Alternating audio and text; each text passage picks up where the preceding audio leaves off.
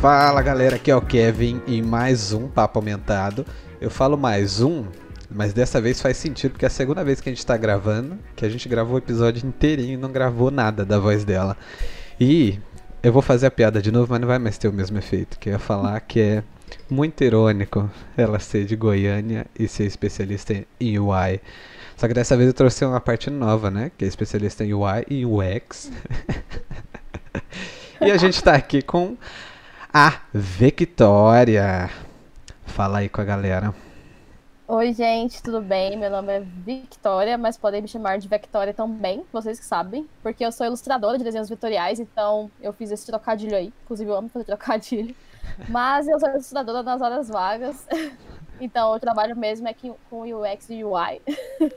Não sei se você sabe o que é isso, eu posso falar bem brevemente depois. Mas é isso, eu trabalho com experiência do usuário, né? Criar interface, principalmente na. Principalmente não, na verdade, eu trabalho com interfaces digitais, né? Com aplicativo. E é isso. Então, ouvi. O que acontece? Pessoal aqui do canal, como eu falei pra você da outra vez. da outra vez. Mas, é... ó, ó, bom dizer que o papo foi muito bom, então vai ser ótimo a gente conversar disso de novo. É, é uma segunda chance, né? É que nem quando corrompe o arquivo que você tá fazendo Exato. um job, você tá quase acabando, aí corrompe o arquivo, aí dá uma tristezinha, mas na verdade é uma oportunidade de fazer melhor. Exatamente. eu sempre vejo dessa forma, inclusive vai em mim aquela inteligência emocional assim, e fala, vamos de novo. é, porque é difícil, viu? E aí, o pessoal, eles não entendem, né? O, o, importante, a gente vai falar de UI aqui também, mas acho que o mais importante é o X, que é a experiência do usuário, né? O pessoal uhum. não entende que é muito importante, não só em filtro, mas em tudo que você vai fazer, né? é, saber como que o usuário vai usar aquilo, né? E fazer a melhor experiência para ele. E muita gente não sabe que tem uma área que é só para isso, né? Que Exatamente. Eu gostaria que você desse uma introduçãozinha aí do jeito que você enxerga mesmo essa área para galera. Tá certo. É, na, é, UX, na verdade, né, que é a experiência do usuário, ela existe a gente querendo ou não. Então, o que a gente faz nessa área é tentar mapear a experiência, né, então, assim, você sempre vai ter uma interação com qualquer coisa, uma experiência com qualquer coisa. Então, assim, o que a gente faz é tentar estudar isso, é, entender como é que isso funciona, né? Até as emoções. Então, a gente pega uma coisa que é totalmente intangível, né? Que é a experiência, assim. Que ela é totalmente cheia de possíveis cenários de erro, né? Tipo, o que, que pode dar errado? Ou então, onde são os pontos que a gente pode ver uma oportunidade de fazer uma coisa legal ali? Onde é o momento, assim, que a pessoa tem uma, tem uma emoção ali que ela vai criar uma memória, né, por ter tido aquela experiência. Então, assim, a gente usa, inclusive, muitas ferramentas, né, anagramas, é, mapa de empatia, mapa da experiência, do, da jornada do usuário. Tem um monte de metodologias também, que é para justamente pegar essa coisa flutuante aí, intangível e invisível que é a experiência, e tentar ver ali oportunidades e ver formas de melhorar ela. E não é nem colocar em caixinhas, porque eu acho que ela é uma área que ela ela depende muito do cenário que você está trabalhando, né? Contextos são muito importantes, assim, olhar o cenário específico, olhar que tipo de pessoa que está dentro desse cenário.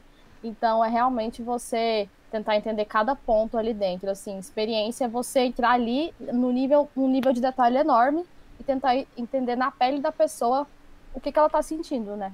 Eu acho isso muito interessante. Então, assim, se você procurar UX, ele é, ele não é uma, uma profissão, né? UX ele existe querendo ou não. Aí dentro do UX tem várias áreas, tipo tem o da interface, né, de arquitetura da informação, tem de visual design, tem tipo muitas áreas que fazem o UX acontecer. Inclusive eu acabei de sair de uma live que eu estava assistindo de um, um perfil muito legal que chama Product Arena, eles têm uns cursos muito fodas, e eles estavam falando justamente disso, né? Que para a experiência ser boa mesmo, todas essas áreas que é um guarda-chuva gigantesco de de áreas que fazem a experiência realmente acontecer, acontecer não, né, ser a melhor possível. É, eu acho muito legal porque o UX agora que, que ele tem nome, né, porque que nem você falou, ele sempre existiu e ele sempre vai existir, só que agora, né, atualmente ele existe como um nome, a gente considera ele e, e faz ele de propósito, né? Eu acho que antes as pessoas meio que faziam, mas não focava nisso, não tinha uma galera especializada nisso. E uhum. eu acho muito importante porque a gente está deixando de ver. É, essa é uma visão que eu tenho, né? De ver coisas genéricas, né? Antes a gente tinha muita coisa que era feita para todo mundo e hoje a gente tem muita coisa feita para o seu público-alvo, né? Ou para seu nicho, enfim. É, como que você vê essa relação de público-alvo? Você acha que, é, que tem como a, como fala, acertar todo mundo? Ou é melhor você acertar o foco específico? Hum, eu acho que sempre, assim, a gente hoje vive numa sociedade que é muito complexa, né? Então, assim, eu lembro muito, eu gosto muito do Meu e Mensagem, que é um, um site de conteúdo de comportamento, né, de sociedade, de comunicação, publicidade, essa área.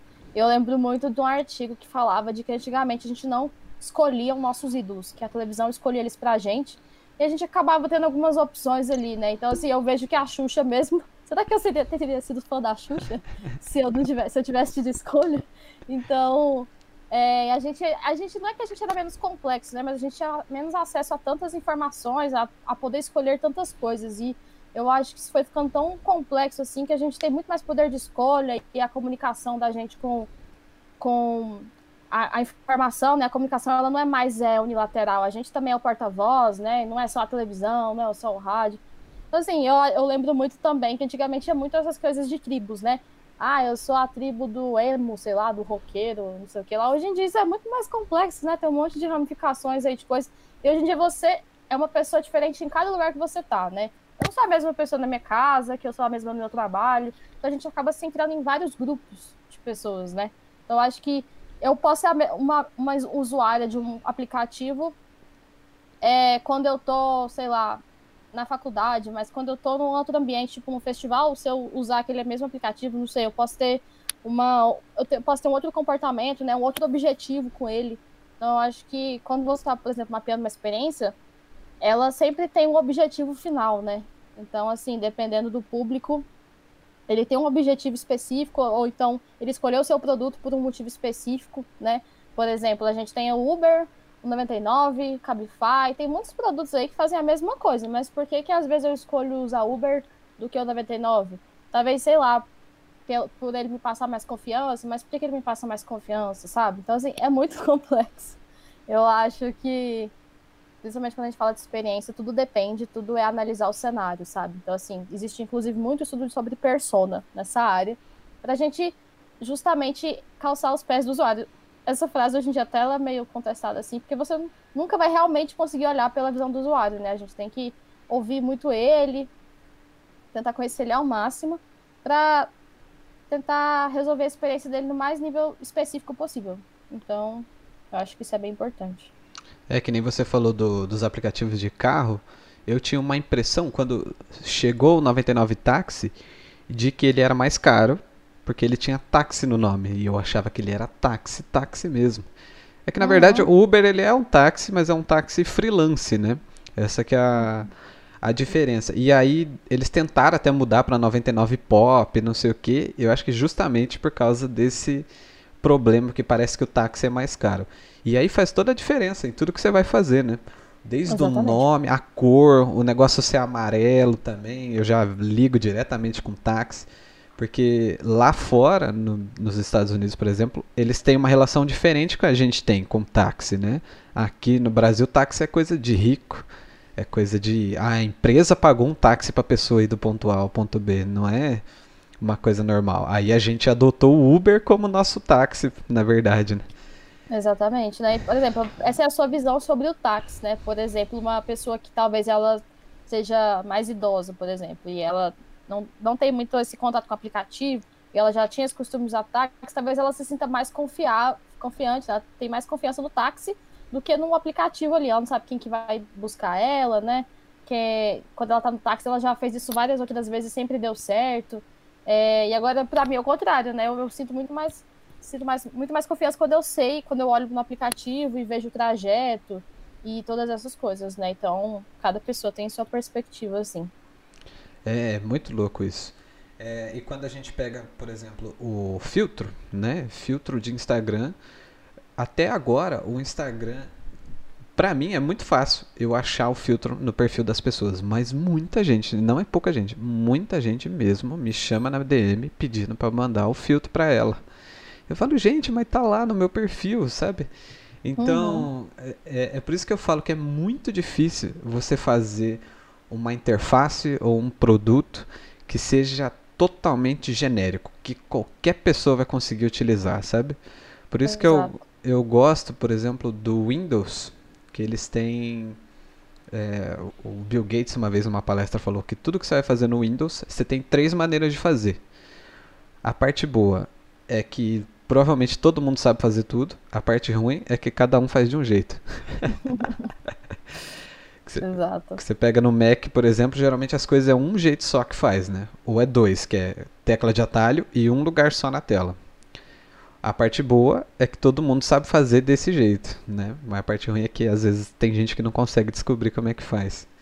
Exato, é, sempre tem que ter tem essa curva, né, de aprendizado aí para aprender a interface. Isso é bem comum, né, às vezes, tipo, eu não lembro o que, eu fui fazer. Ah, é, eu entrei no Facebook esses dias para fazer alguma coisa. E aí eu não sabia mais mexer no Facebook. Eu postei alguma coisa errada lá um, há um tempo atrás eu nem tinha visto.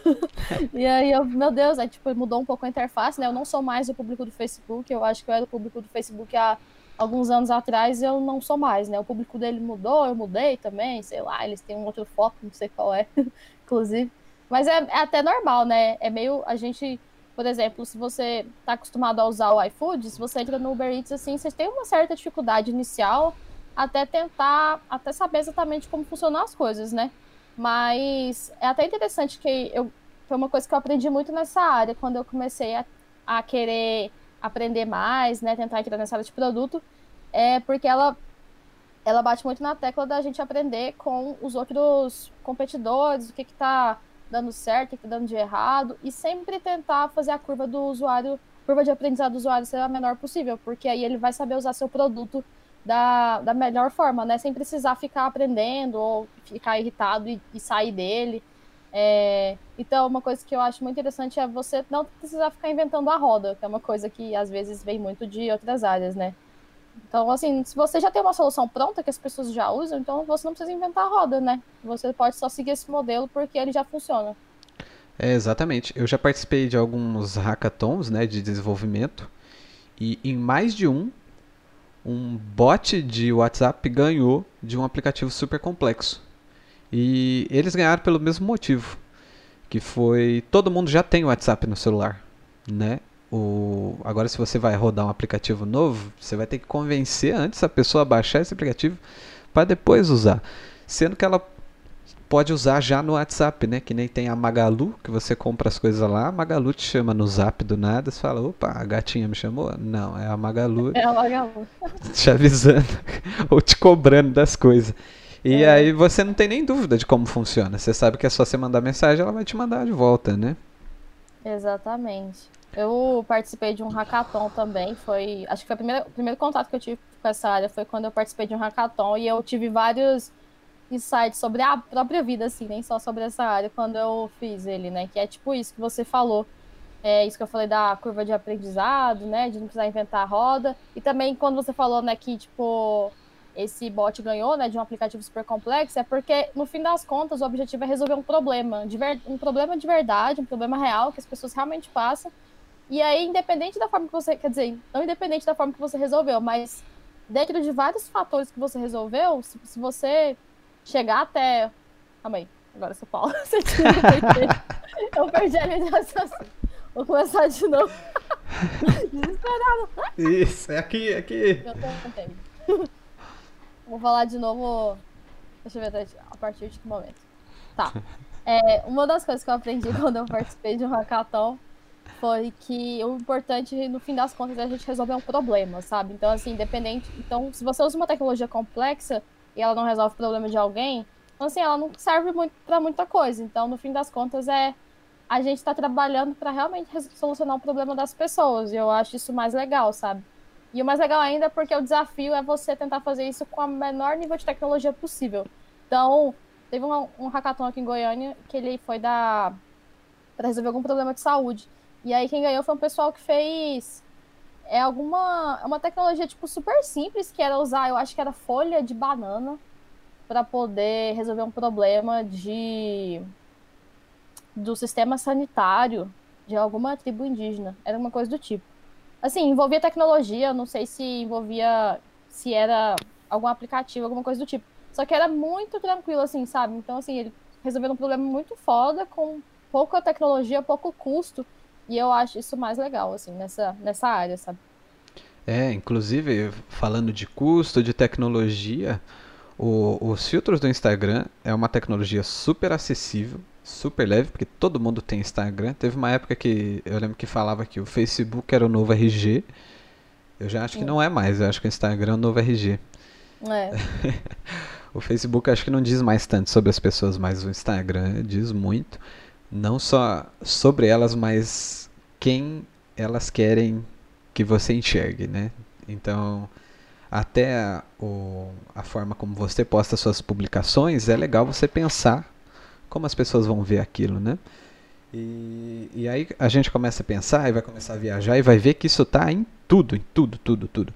Desde a criação de um fogão, né, até uma interface que eu acho que é o mais utilizável no nosso caso aqui. E aí uhum. a gente entra por exemplo, muita gente cria filtro com umas placas desse tamanho, assim, ó. E um negócio no queixo aqui, e aí fica 70% da tela é uma imagem, e 10% assim, ó, até o olho da pessoa, de tanta imagem que a pessoa colocou na tela. Eu sempre falo, gente, as pessoas têm aparelho de tamanho diferente, né? Então, tem muita gente que faz, a pessoa, ela tem um Mac, um iPhone 11, Aí ela faz e testa só no iPhone 11 dela e fala, ah, ficou bom. Aí uhum. posta o filtro, duas semanas depois ela vai lá no grupo do Telegram e fala assim, gente, por que, que meu filtro tá ficando assim no celular do meu amigo? Uhum. Falo, é, então, aí que a gente entra no UX, de pensar em todos os tamanhos de tela, em todas as pessoas que vão utilizar, né, todos os aparelhos, toda situação, enfim. Exatamente, né? A gente, quando. É até uma dica que eu dou para quem faz filtro é sempre tentar pensar em todos os cenários possíveis que as pessoas vão usar o seu filtro. Tanto para prever esses possíveis erros, né? Essas possíveis falhas, possíveis situações que vão evitar que as pessoas queiram usar seu filtro ou compartilhar ele, tanto para também perceber boas oportunidades de do seu filtro ser usado ou lembrado em alguma situação, né? Eu lembro que eu fiz um filtro, um dos meus primeiros filtros foi uma maquiagem e aí algumas pessoas postaram e depois elas excluíam, e me, me mencionavam, e depois quando eu ia ver, a pessoa tinha excluído o story. Isso aconteceu umas três vezes. Eu falei, gente, por que, que isso está acontecendo, né? Aí eu fui perguntar para as pessoas, ei, por que, que você postou e depois excluiu, né? Tipo assim, eu não tô cobrando nada, só quero entender mesmo o que aconteceu, se eu, fiz, se eu fiz algo errado. E não ficou bom no rosto das pessoas, sabe? Ficou estranho, a cor ficou muito forte. E a câmera do meu celular é muito boa, então assim, eu fiz pensando nela, testando só na minha câmera. Então quando outras pessoas com outros níveis de resolução de câmera usavam, ficava muito forte a sombra, ficava. Elas se sentiam feias, sabe? Eu fiz as pessoas se sentirem feias com o meu filtro, eu fiquei me sentindo mal, sabe? Não, eu não, não trouxe uma experiência boa. Claro que não é um impacto grande, mas sim, meu objetivo era totalmente o contrário, né? Então eu acho que é uma forma é, da gente já, tipo assim, ah, manda um link pro seu, antes de aprovar, né? Manda aquele link de teste para uns cinco amigos seus para eles é, testarem, dar o feedback. Feedback é muito massa, né? Muito importante. Porque a gente sempre vai entregar uma coisa mais redonda possível, né? É, eu lembro também que quando eu fui tentar fazer outra make, né? Eu tô bem parada com o filtro agora, mas quando eu tava testando outra, eu pedi para algumas amigas minhas que têm diferentes tons de pele também testar o filtro, pra gente poder ver, né, como que ele ficaria em outros, outros tons de pele, né? Tipo, eu sou branca e eu tenho um tom mais amarelado de pele. Aí eu pedi para uma amiga minha que é negra testar também. É, uma que é bem mais branca que eu. E aí, tipo, para poder também fazer alguma coisa que seja mais acessível, né, para todos os tipos de pessoas. Eu acho isso importante também.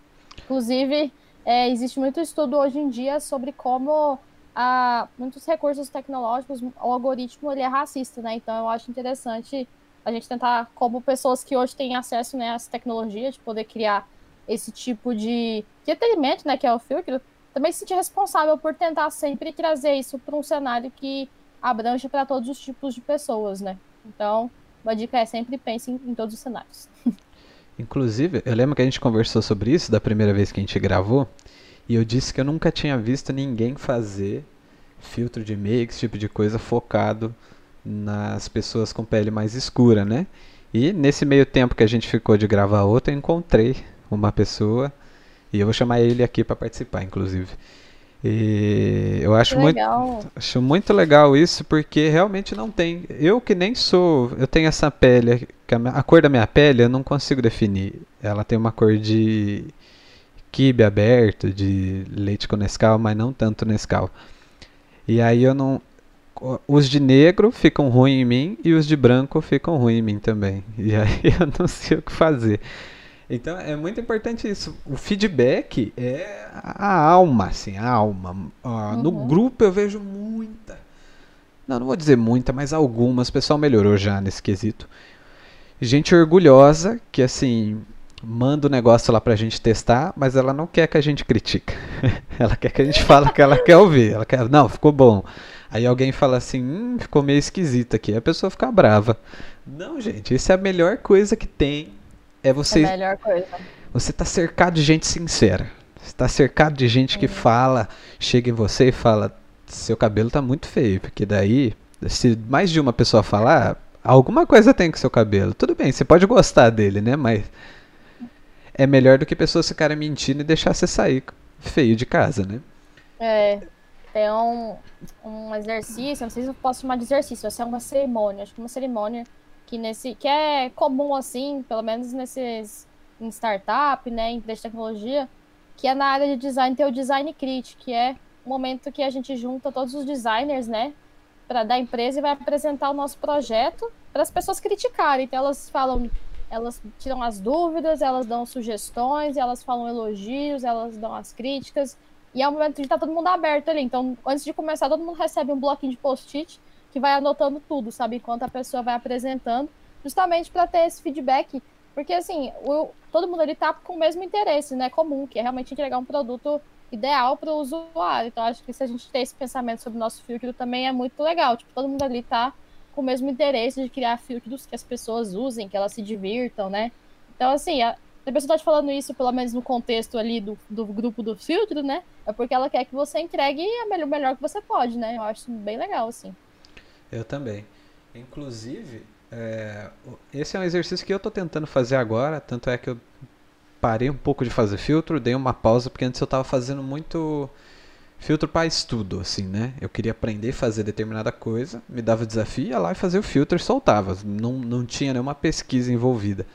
Agora eu estou tentando é, pensar o porquê que eu estou fazendo esse filtro, porque quando você falou do problema, né? Às vezes a pessoa acha que o problema, ah, tenho quanto para pagar. Né? Não é, não é esse tipo de problema que a gente está falando. A gente, às vezes é um problema, é, é um desafio, né? Então, por exemplo, eu coloco um desafio para mim. Que tipo de pessoa que eu quero atingir, que é o tipo de seguidor que eu quero ter. Que nem eu, eu sou um cara, não entendo zero de estética. Por que, que eu vou ficar fazendo filtro de maquiagem? E aí eu vou atrair gente que gosta de maquiagem e vai chegar no meu perfil e vai ver um monte de coisa nada a ver com maquiagem. Aí pode ser que ela até use meu filtro, mas ela não vai engajar nem um pouco com o meu perfil, porque não tem nada a ver Exato. uma coisa com a outra, né? Então, eu acho que agora eu tô tentando fazer um conteúdo mais alinhado para atingir o público que eu quero e eu recomendo todo mundo fazer isso também com pesquisa. Não precisa pesquisar tanto assim, né? Fazer um puta trabalho, não sei o quê, mas pelo menos pensar, eu acho que. É, e testar, ver o que funciona mais, o que funciona menos, se isso atraiu gente de tal jeito mesmo. Porque eu tenho filtro que tem muita impressão e só atinge asiático. Caramba! É, o filtro da máquina de lavar, que fica a cabeça girando dentro da máquina de lavar, que o Jared Leto usou antes de ontem. Meu Deus, tô chocada! Que perfeito! Tipo, Você salvou isso? Eu quero ver. Salvei, eu vou te mandar depois. Nossa. Quero ver. Mas aleatório, né? Aí o do It, só chinês usa, do Majin Buu, só japonês. Aí esse povo me segue, fica dois dias me seguindo, vê os negócios lá, não entende nada que tá escrito, né? Tudo em português. Uhum. Para de me seguir. Eu até vejo aqueles sites que vejam um follow lá. Tudo, a maioria das pessoas que me dão um follow são estrangeiros. Por quê? Porque eu não tenho conteúdo para eles. Então, Exato. às vezes você se esforça, faz um filtro bacana pra caramba e não consegue engajamento nenhum né? E o Facebook não paga a gente para fazer filtro. O, Exato. O que a gente pode ganhar é engajamento, né? Exatamente. Você tem que, eu acho que é o caminho inverso, né? O filtro, ele é uma tecnologia, né? Ele é uma ferramenta, é um recurso que você tem na sua mão para você usar ele da forma que você bem entender, que você da forma que você com as suas ideias, né, com o seu repertório. Então, por exemplo, se você tem uma loja de, se você é uma maquiadora, né, e aí você quer, você pode usar o filtro como um recurso para as suas clientes testarem a sua maquiagem nela, é, nelas, né? Então eu acho que é meio que o caminho inverso, né? Tipo, que tipo de coisa você gosta de falar, do que, com o que, que você trabalha, o que, que você gosta de conversar com as pessoas, né? O que, que você já fala no seu Instagram, quem você é, né? E a partir dessa, dessa sua essência, você vai usando o filtro como, como ele te representar, né? Então, assim, você vai criar ideias ali a partir dessa, desse seu, da sua criatividade, né? Que gira em torno das coisas que você sabe, que você aprende, que você estuda.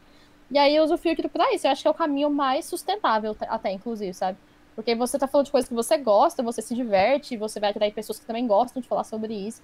E aí você tá sempre pensando nisso, né, organicamente na sua cabeça, porque já é um assunto que você já tá pensando naturalmente, porque você gosta desses assuntos. Então sempre vai vir uma oportunidade. Tipo, sei lá, você tá no ônibus e houve uma conversa alheia e tipo, caramba, isso daria um filtro legal baseado no meu trabalho, não sei, enfim. Acho que é meio esse caminho, assim. É, é muito, muito louco isso mesmo, porque eu vejo que uh, tem duas pessoas que estão procurando coisa nos filtros. Tem as pessoas que querem oportunidade de carreira, que ela quer ou vender frila, ou se descobrir em uma área nova, ou enfim, fazer dinheiro de alguma forma, atingir empresas, atingir blogueira e, e lá, lá, lá. E tem o outro cara, que é o cara que quer ganhar seguidor por causa dos filtros. E, uhum. e esses é o que eu mais falo. Você tem que alinhar com o que você está fazendo, né? Que nem a Vitória, ela faz ilustrações e aí ela pode alinhar todas as ilustrações com os filtros. E o seguidor dela que já gosta da ilustração vai gostar do filtro. E o seguidor novo que gostou do filtro vai gostar da ilustração. Então é um ciclo, né? E se, por exemplo, um dia filtro parar de fazer sucesso, ou sei lá, a ONU proibir filtro, e aí ela ainda consegue se sustentar com as ilustrações, porque é algo que ela construiu, né? E aí agora eu falei de, de ONU proibir, que é uma coisa que eu queria falar com você, de pressão estética. O, a, até o Facebook mesmo proibiu. Ele não proibiu porque ele é bonzinho e se preocupa com as pessoas, mas porque em alguns países é proibido. Acho que até aqui no Brasil acho que é proibido fazer propaganda de antes e depois de cirurgia plástica. Sério? É. Caramba, não sabia não. E aí o filtro, ele em alguns casos, ele pode significar propaganda de antes e depois, né? Você colocar uma pessoa com harmonização facial, com lábio grande, não sei o que lá. E aí ele, o Facebook simplesmente proibiu. Não pode usar nenhum tipo de deformação estética. E aí as pessoas acharam que era para a saúde das pessoas. Eu não acredito nisso não. Eu acho que é por conta dessas leis de propaganda. Até uhum. nas, nas propagandas do Facebook mesmo, no Facebook Ads você não consegue fazer antes e depois de produto de emagrecer e não sei o que. Você vê que você só vê a pessoa já magra e o produto ali. Você não, você não vê mais antes e depois, que o Facebook proibiu. Hum, virei, não sabia não. Isso faz pouco tempo? O, faz pouco tempo. Assim, foi esse ano, né? Ah, não, é, faz pouco tempo mesmo. Pois é. Eu tava lendo. É, eu, ontem eu tava ouvindo um podcast da Óbvios, que é uma agência de tendência, não sei, uma coisa assim. Elas são várias coisas. Mas eu gosto muito elas têm um podcast e aí elas estavam falando. Na verdade, é um podcast bem antigo que eu gosto, já ouvi essa edição, né? Falava sobre. Acho que é. Existe autoestima após o Instagram. Falava e aí, sobre algoritmo, né? Sobre todo mundo estar bem, feliz. E elas entram nesse assunto do filtro.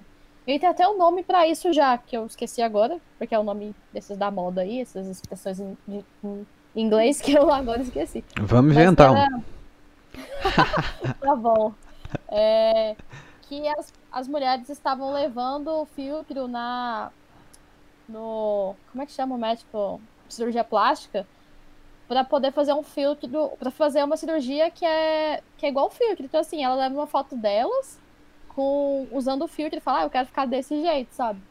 E eu achei isso bizarro, né? Porque, tipo assim, as pessoas agora elas não estão se vendo mais. Tipo assim, eu já passei por isso, de me sentir mais feia, porque quando eu tava usando filtro, eu tava mais bonita. Então, tipo assim, tava. Minha olheira não tava aparecendo, né? é, talvez algumas marcas que eu tenho aqui, ou então uma espinha. Então, assim, quando você tira o filtro, que você olha na câmera real, até isso acaba. Você fica mal acostumado, né? Então não, tá, não é muito saudável mesmo. É, não é. E a gente acaba ficando numa bolha, principalmente agora que a gente está na quarentena a gente praticamente só vê as pessoas pela internet. E aí você fica vendo todo mundo muito bonito. E aí você vai se olhar no espelho e você não é daquele jeito. A questão não é que você não é bonito, né? É que as outras pessoas também não são aquilo que você está vendo. Todo mundo uhum. tem mancha na pele, todo mundo tem essas coisas. É comum, né? Somos seres vivos, orgânicos. Vamos ter diferenças. E aí eu venho né, vendo bem pequenininho ainda, mas eu acho que vai aumentar um movimento contra esses filtros de estética. Eu acho que por enquanto ainda é muito pequenininho, todo mundo ainda gosta bastante mas eu acho que esse movimento contra eles vai aumentar. O que, você acha? Que você acha que vai aumentar, mas não vai afetar? Ou, ou tem uma chance de cair aí? Eu não sei, viu? Porque eu acho que é um discurso que ele pode ser mais popular, que ele pode crescer mais, assim. Vão ter pessoas falando sobre isso, tem muitos perfis legais, né, que sempre tentam vir contra essa questão tipo do FOMO, né, que é o Fear of Missing Out é, essa questão de você passar muito tempo no Instagram ou de pressão estética, eu acho que esse é um assunto que eu acho que ele está até pouco falado, inclusive, acho que deveria ser falado mais. Mas eu acho que sempre vai ter essa, essa coisa que sobressai, sabe? Da, da, da estética, da pressão estética. E eu não sei, eu ainda te, acho meio que eu não consigo ter uma, uma opinião ainda se isso vai. Acho que vai, vai ter um impacto, mas não tanto, sabe? Acho que não vai alcançar tantas pessoas assim. É, é que eu acho que assim. É, a moda, inclusive, eu acho que já está bem diferente de quando eu era pequeno. É, eu via muita gente igual, principalmente mulheres, né? No sentido, ah, roupa para sair. Elas se vestiam do mesmo jeito padrão, que era o que era definido como bonito. E hoje em dia, eu vejo muito mais pessoas diferentes uma da outra. Uma que tem o cabelo azul, a outra cabelo verde, uma usa saco de lixo como camiseta, a outra usa na cortina da sala. E tá tudo muito louco e, e, e a gente tá vendo beleza em coisas diferentes, né? Até o carnaval desse ano eu achei muito legal a maquiagem das pessoas, que, que foi muito mais um negócio fantasioso do que esconder defeito, sabe? Que uhum. antigamente eu via mais essa vertente para maquiagem. Eu lembro que até aqueles cremes rejuvenescedor, eles tinham muito mais força, né, antigamente. Hoje em dia eu não ouço falar tanto em renil, essas coisas assim, sabe? Então eu acho que talvez é, isso possa acontecer sem a negatividade, numa transição mais tranquila, sabe, das maquiagens e etc. E é legal o pessoal ficar atento a isso aí. Ó, falando um pouquinho de experiência do usuário, que muita gente acha que experiência do usuário, se não ficou claro ainda para você, é exatamente a situação que a pessoa vai usar o seu produto, o seu filtro, etc. E aí eu coloco aqui para você, vi um cara, eu vi, eu não tenho certeza se foi o Bruno que fez, mas alguém fez um filtro que quando você apontava a câmera pro, pro ticket do, bilhete único, né, do metrô de São Paulo, ele aparecia o mapa do metrô de São Paulo inteiro. Só que ele aparecia o mapa todo branco. E eu fiquei pensando, né? Foi só um pensamento que veio na minha cabeça. Quando você faz um negócio todo branco, para a pessoa ver com o celular no sol, com o brilho no mínimo, porque ela tem um celular que a bateria é ruim, aí ela não vai conseguir enxergar isso. Talvez seria melhor fazer com fundo preto, né? Esse mapa contando que a maioria das pessoas vai ver de manhã, enfim. É, esse é um exemplo, você acha que eu estou certo, que eu estou errado, é isso mesmo? Na verdade, esse é um assunto que eu adoro, porque você perceber, né, como quando você mapeia uma experiência, acho que nem precisa se aprofundar tanto, é só você começar a perceber os, quando as pessoas vão usar o seu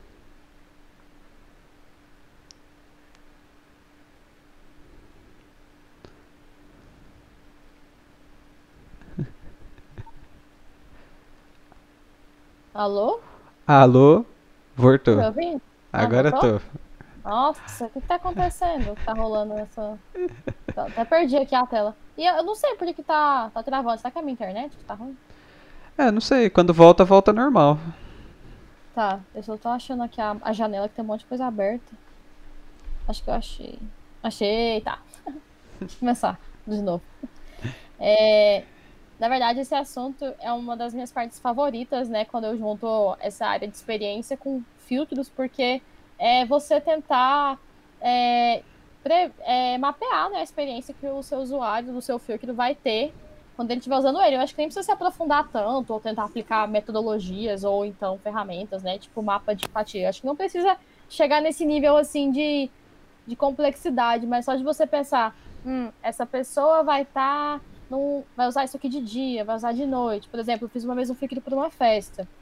Aí eu fui testar esse filtro. Essa festa ela durou 12 horas. Ela foi. Começou 5, 4 da tarde, durou até 5 da manhã. E aí é o filtro que eu fiz pra festa. Aí eu fiquei pensando, ah, esse filtro tem que funcionar de dia e de noite, né? Ah, eu quero que as pessoas usem ele pra. Pra o quê, né? Pra divulgar a festa, para elas se divertirem, para ele fazer. para ele agregar na experiência delas ali. Então, assim, se você se você começar a pensar em oportunidades ali onde a pessoa vai usar, então se você estiver fazendo ele, por exemplo, para ser usado em um evento, né? Por exemplo, sei lá, no Lollapalooza, ou então no num evento de games, você já tem oportunidades super legais aí, né, de pegar ali coisas que as pessoas não estão vendo ainda, né? Tipo, nossa, quando a pessoa estiver na fila no, na Comic Con, por exemplo, na fila de um de uma de um, não sei, de algum evento lá, e aí ela vai ficar entediada, né? Ela pode che chegar a ver meu filtro ali, que ele vai fazer alguma coisa legal enquanto ela tá na fila, né? Então, é. acho que é mais esses insights assim que a gente vai tendo quando realmente é, vê a experiência como um todo, né? Eu acho bem legal. Essa, esse, esse case aí, para mim, é um case do metrô, eu achei muito bom. E é realmente isso, né, que você falou. Se tivesse pensado que no contexto normalmente, né, diurno e tal, poderia ter ficado mais legal. Ou então, assim, já trazer o filtro que ele, se você toca na tela, ele já toca, né, do preto pro branco, que a pessoa pode usar nos dois, nas duas situações, enfim. Exatamente. Nossa, muito boa essa de colocar. Aí, Bruno, se foi você o criador desse filtro, você tá vendo isso? Põe uma opção de modo noturno aí. E que vai mudar tudo. E que nem você falou, por exemplo, eu vou fazer um joguinho de pergunta, né? Que é o, era o hit do momento aí nos filtros.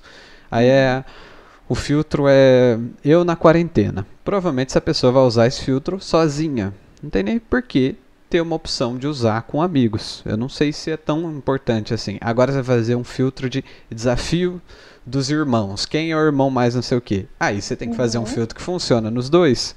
Né? Tem que pensar em tudo isso. É a mesma coisa. É que esse que eu falei aqui é bem óbvio, né? Mas se a gente for falar, por exemplo, o filtro da festa, qual a chance das pessoas tirar foto com os amigos na festa, um stories? Então não é legal fazer o filtro funcionando nas duas pessoas, né? Uhum. É, é muito legal pensar nisso aí. Por isso que eu vou falar para você que está vendo, estude experiência do usuário, estude, estude.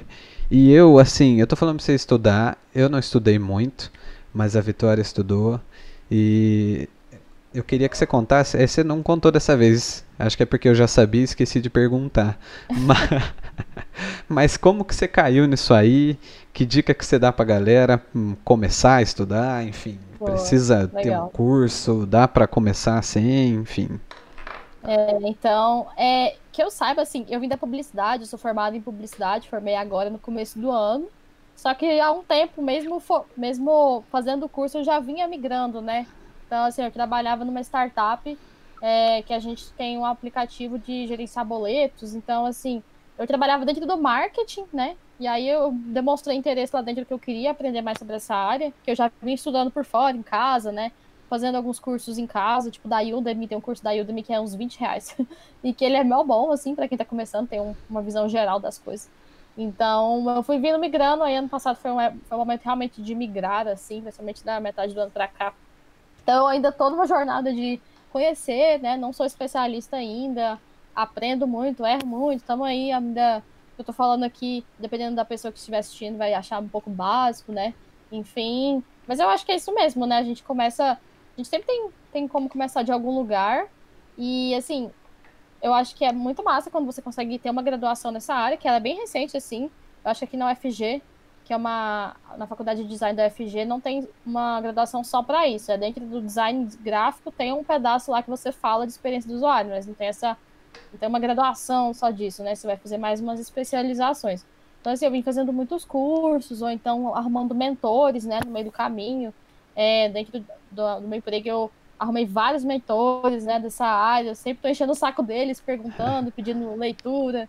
É, então, o, Medium é uma plataforma incrível de artigos sobre isso. Então, assim, tem muitos artigos, tanto genéricos quanto muito específicos sobre essa área. Eu comecei muito assim também. Eu tenho um, uma pasta no Drive que é tipo um pack de sobrevivência para um explorador de primeira viagem que quer ser UX ou UI. Se você quiser, me chama lá no meu Instagram que eu te passo esse link. Tem coisas lá básicas que você pode começar, se você quiser começar.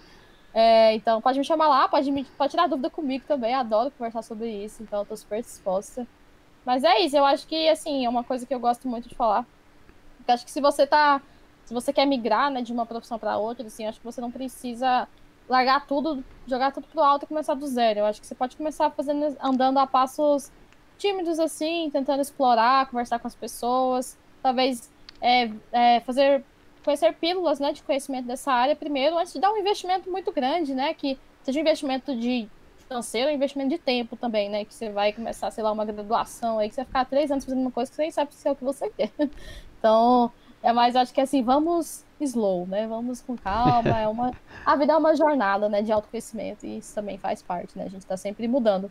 Eu mesma não sei se é uma área que eu vou ficar para sempre. Até o momento estou amando, né? Tô gostando muito. Mas há três anos atrás eu estava no meu segundo ano da faculdade.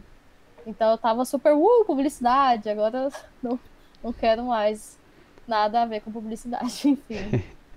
Acho que é isso. É, inclusive, né, mesmo se você não for investir muito tempo, é muito dinheiro, você estudar muito UX, eu acho que é uma área é, muito versátil. Você pode usar em muita coisa da sua vida, em diversas outras profissões.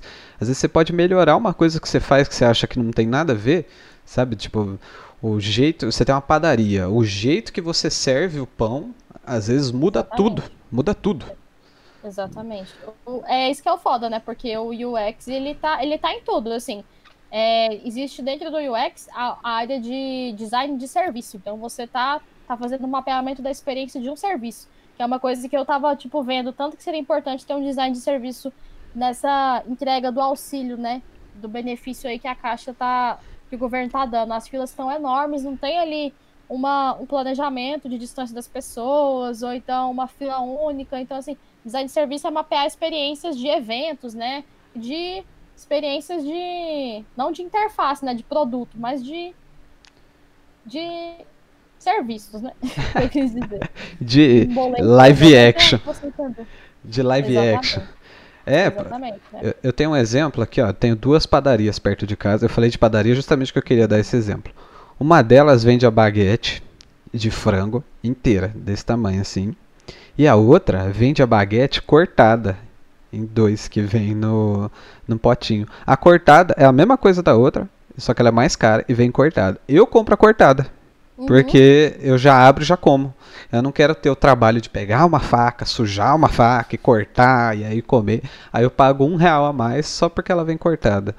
Então, essa área eu acho ela muito versátil e ela ajuda muito, muito em qualquer área, se você for parar para pensar, né? Uhum. É, tem um livro muito bom que eu comprei recentemente. Ele chama Mapeamento de Experiência. Ele é muito ele é um livro que ele é para quem está começando ou quem é muito, quem já tá, quem já é especialista em, em experiência, mas ele não serve só para quem é UX ou UI, ele também serve para quem é do marketing ou quem é da administração, quem é empreendedor. Eu indico ele para todo mundo, assim, eu acho uma página dele, eu tipo tiro foto da página e mando para alguém que eu nem conheço, mas que eu já vi o trabalho dessa pessoa e falo, cara, você vai gostar muito disso aqui, olha que massa. Então, acho que é muito sobre isso também. É, UX é estratégia, né? Experiência ela acontece em qualquer situação, em qualquer lugar, né? A experiência é quando a gente tem contato com alguma coisa e dali surge alguma coisa, né? Então, ela, ela tá em qualquer lugar, né? Então é uma oportunidade para qualquer pessoa. Então, inclusive nos filtros, né? Sim, e tem umas coisas que mudam repentinamente, assim, a gente não entende porquê, às vezes é, é até por causa de UX, né? Eu lembro que quando eu era criança, adolescente, a tendência era que os celulares ficassem menores, porque a nossa prioridade era ter uma coisa confortável dentro do bolso, porque não tinha diferença uhum. nenhuma um celular grande ou pequeno. A gente fazia ligação e mandava SMS, né? Não tinha muito o que fazer. A partir do momento que virou smart, que as pessoas começaram a usar a tela para consumir mídia, agora quanto maior a tela, melhor, né? Então, é, tudo, tudo vai de acordo com as tendências das coisas que a gente tem disponível, né? Com a lógica das coisas que a gente tem disponível. Então, o uhum. recado que a gente deixa aí para você que está assistindo, ó, Studio X, independente se for trabalhar com isso ou não, vai ser útil para sua vida. Então pesquisa, Exatamente. vai atrás. E agora, ouvi, eu queria pedir para você encerrar o vídeo pra gente, fazer propaganda do que você quiser fazer aí e, né? Pedir pro Olha pessoal se inscrever no canal, se tornar membro do canal, que agora tem o clube de membros. Ah, que legal, ó, não sabia que tinha o clube de membros, gente. Eu sou fã do Kevin faz um tempo já. Ele que eu aprendi muito com ele aqui nesse canal. Eu, eu sempre visito ele, inclusive, quando eu quero aprender alguma coisa, eu indico ele para todo mundo. Então, eu acho muito legal, né, essa, esse novo conteúdo que ele está trazendo, trazer aqui das pessoas para conversar. Fiquei muito feliz de ser, ser chamada, estamos de lisonjeada. e é isso, o que eu quero falar é que eu estou muito disposta a conversar disso com vocês lá no meu Instagram. Eu adoro esse assunto. É, gosto muito de falar de criatividade, de tecnologia, de experiência do usuário. ainda estou tentando formatar como é que eu vou falar sobre isso. Mas se eu tenho gente para conversar disso comigo, eu já estou lá, tipo, falando, mandando áudio, né? Dando mandando conteúdo que quiser saber mais, tirando dúvida. E é isso, quem se interessou aí pelas coisas que a gente conversou, a gente pode continuar esse papo. E muito obrigada por terem me ouvido. E muito obrigada, Kevin, por ter me recebido aqui também. E deixa o like no vídeo. Se inscreve no canal. Nunca fiz isso na minha vida, vou fazer agora. Deixe seu like, se inscreva no canal, assina o sininho. Amei. É deu um sonho aqui. É divertido, né? Ai, é tudo, me senti com voz.